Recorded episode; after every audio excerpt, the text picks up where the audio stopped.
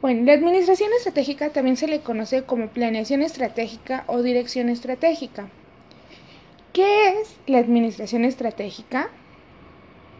Se define como el arte y la ciencia de formular, implementar y evaluar las decisiones a través de las funciones que permitan a una empresa lograr sus objetivos. Bueno, una organización se enfrenta a tres preguntas cuál es nuestra situación actual, hacia dónde queremos ir y cómo vamos a llegar.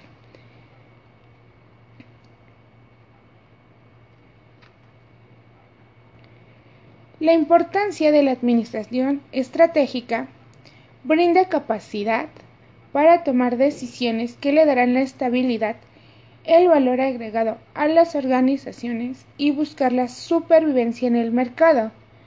Establece los objetivos a corto o largo plazo, como misión-visión generando un plan de acción y permite realizar un análisis situaciones y una toma de decisiones reactivas. Algunos beneficios de la administración estratégica pues son que brindan un enfoque sistemático, que es racional y lógico, permite tener una visión justa de los problemas administrativos, favorece la actitud positiva en caso de cambios, facilita el mejoramiento de las asignaciones de recursos.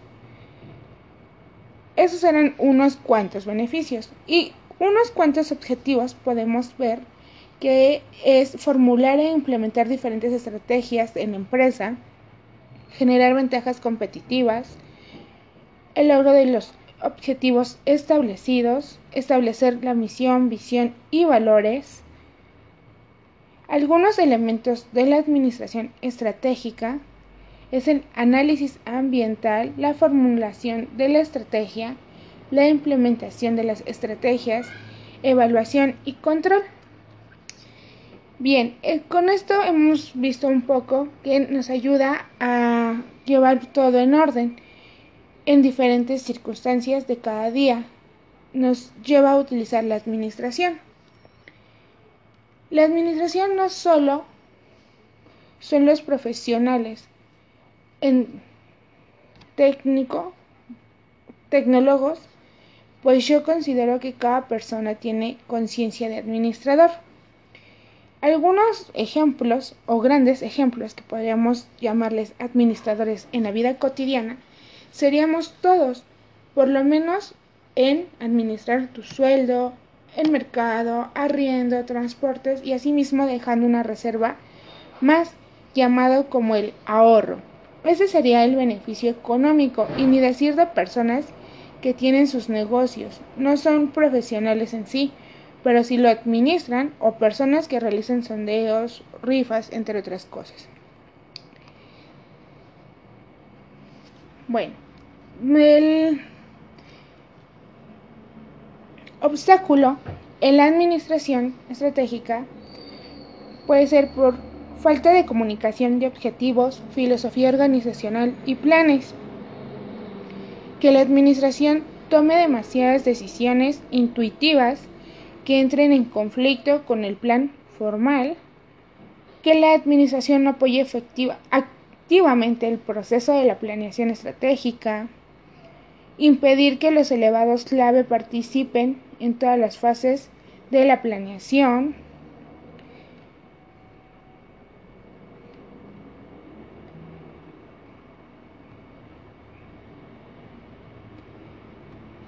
La naturaleza de la competencia global puede ser la innovación, la globalización, proliferación de competidores y cambios en el ambiente externo.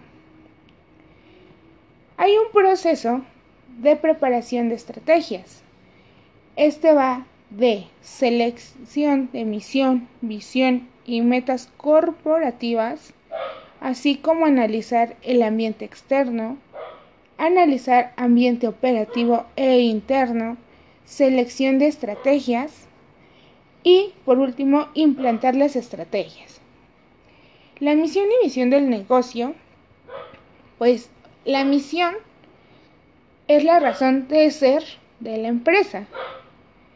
Esto quiere decir que se define la necesidad a satisfacer los clientes a alcanzar productos y servicios a ofertar y debe responder a las preguntas.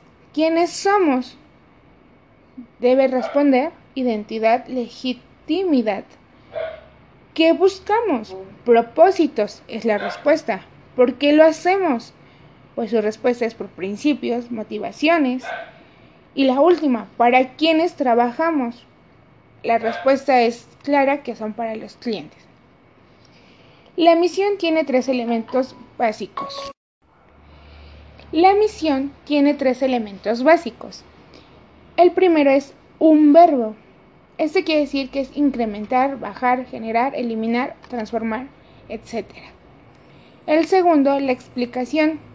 Ese es el problema o condición que se busca cambiar. Y por último, la identificación de los clientes específicos. La expresión de qué hacer suele comenzar con frases como a través de, proveer, prestar, etc. Por la misión debe ser concreta, motivadora y posible. Además se debe considerar el propósito de sus productos y servicios y se debe tener los siguientes propósitos competitivos.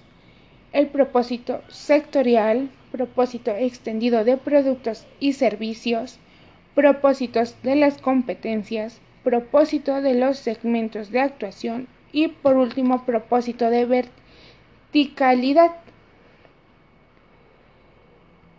Bueno, pues se determina la misión con dos cosas, la definición preliminar del negocio y la redefinición del negocio. La definición de negocio es a quién se satisfaga grupos de clientes. ¿Qué satisface la necesidad de los clientes? ¿Cómo se satisfacen las necesidades de los clientes y competencias distintivas? La visión. Esta representa el cómo planea verse la empresa en el futuro. Este es el proyecto de futuro de la organización, los nuevos escenarios que se pretenden alcanzar y a lo que queremos llegar a ser en el futuro a largo plazo. La visión es el, el, nexo que une el presente de la organización con el futuro. Esta debe responder ciertas preguntas. ¿Qué queremos? ¿Dónde estamos? ¿Hacia dónde vamos? ¿A dónde queremos llegar en el futuro? ¿A dónde podemos llegar? ¿Qué horizonte tendrá ese futuro? Y por último, ¿Qué tenemos para llegar donde deseamos? Esas preguntas las debe de responder la visión. Para poder elaborar la visión hay unas premisas. Estas son adherencia a los hechos reales, descripción concisa, equilibrio de todos los grupos de interés mediable, plazo o duración. La importancia de la visión es que esclarece la dirección de los negocios a todos los grupos de interés. Esta describe una condición futura, motiva a los grupos de interés involucrados para ejecutar las acciones necesarias, ofrece un enfoque e inspira a las personas para trabajar en pos de conjunto integrado de objetivos. Un ejemplo de misión puede ser el siguiente producir y ofrecer a las mujeres de 35 a 65 años de nivel socioeconómico los mejores artículos de joyería fina del mercado, de excelente calidad con diseños exclusivos, brindando a nuestros empleados un gran ambiente de trabajo y un desarrollo profesional y personal. La visión el ejemplo es, seremos una empresa reconocida dentro del Distrito Federal en un plazo de cuatro años con un crecimiento de dos sucursales y un taller anualmente, ofreciéndoles a nuestros socios rentabilidad, crecimiento y la recuperación de su inversión en un mediano plazo. Bueno. En la parte de cómo aplicar la administración en la vida cotidiana, cómo aplicaría yo la administración en mi vida cotidiana, es en el estudio, en el tiempo, en el dinero, la familia y en mi trabajo junto con otros labores restantes. En mi tiempo sería porque aplico administración. La pregunta sería, ¿por qué la aplico? Pues porque todos los días se utiliza la administración. Por ejemplo, Dios me da la oportunidad de levantarme y ver a mi alrededor las cosas maravillosas de la creación.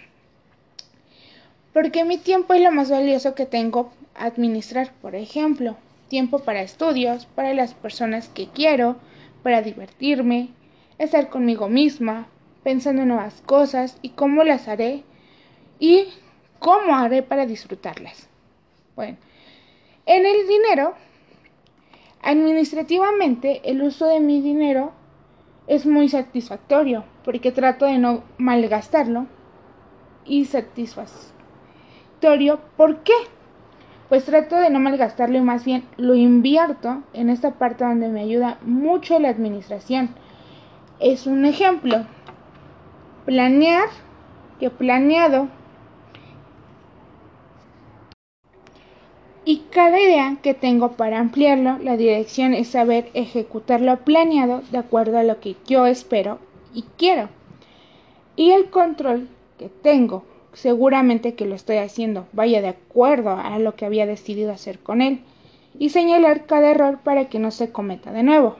Un ejemplo de ello es que yo me fijo la meta de ahorrar mi dinero para pagar mi titulación y el error que estoy cometiendo al no administrarlo bien es separar lo que tengo que ahorrar y lo que tengo que gastar para algún antojo que yo quiera o algo que a mí me agrade y poderlo administrar mi dinero de forma efectiva.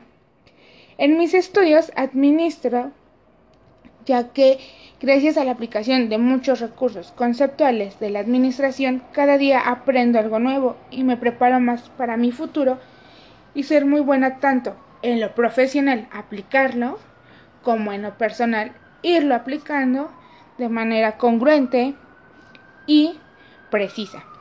Pues con mi familia, la que se encarga de mí es mi mamá.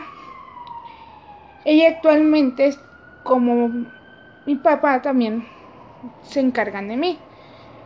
Aquí se puede decir que quien aporta a mis estudios o se encarga de mis estudios y más de los gastos generales en mí, pues es mi mamá. Ella tiene que trabajar muy duro para poder sacar cada gasto de la casa, despensa, la escuela, mis gastos personales y algunos gastos extras.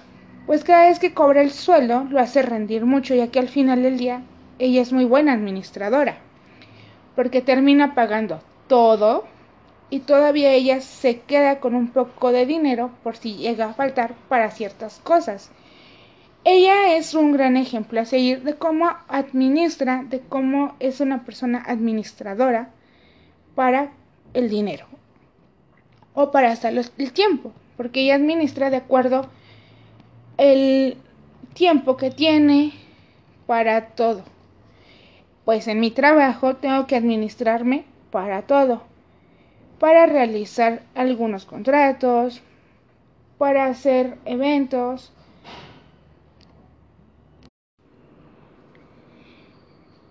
para los eventos costosos que se aplicarán en el contrato, qué actividad realizaremos por contrato, entre otras actividades. También lo ocupo para tomar fotografías que salgan bien, aprender cosas nuevas como cuadros, medidas, fotografías, es decir, prepararme para actualizarme.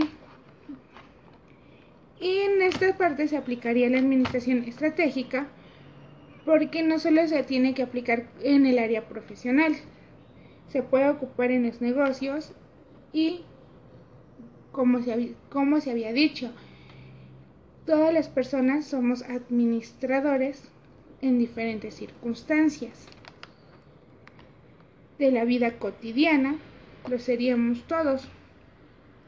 Solo es saber organizarse para los negocios, empresas, hogares, hogares familiares, escuelas, iglesias, salud, entre otros, ya que todos tenemos la conciencia de ser un administrador.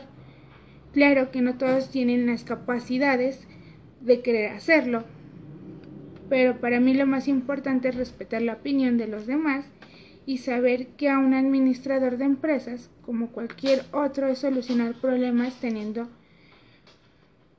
en cuenta las cualidades de cada persona.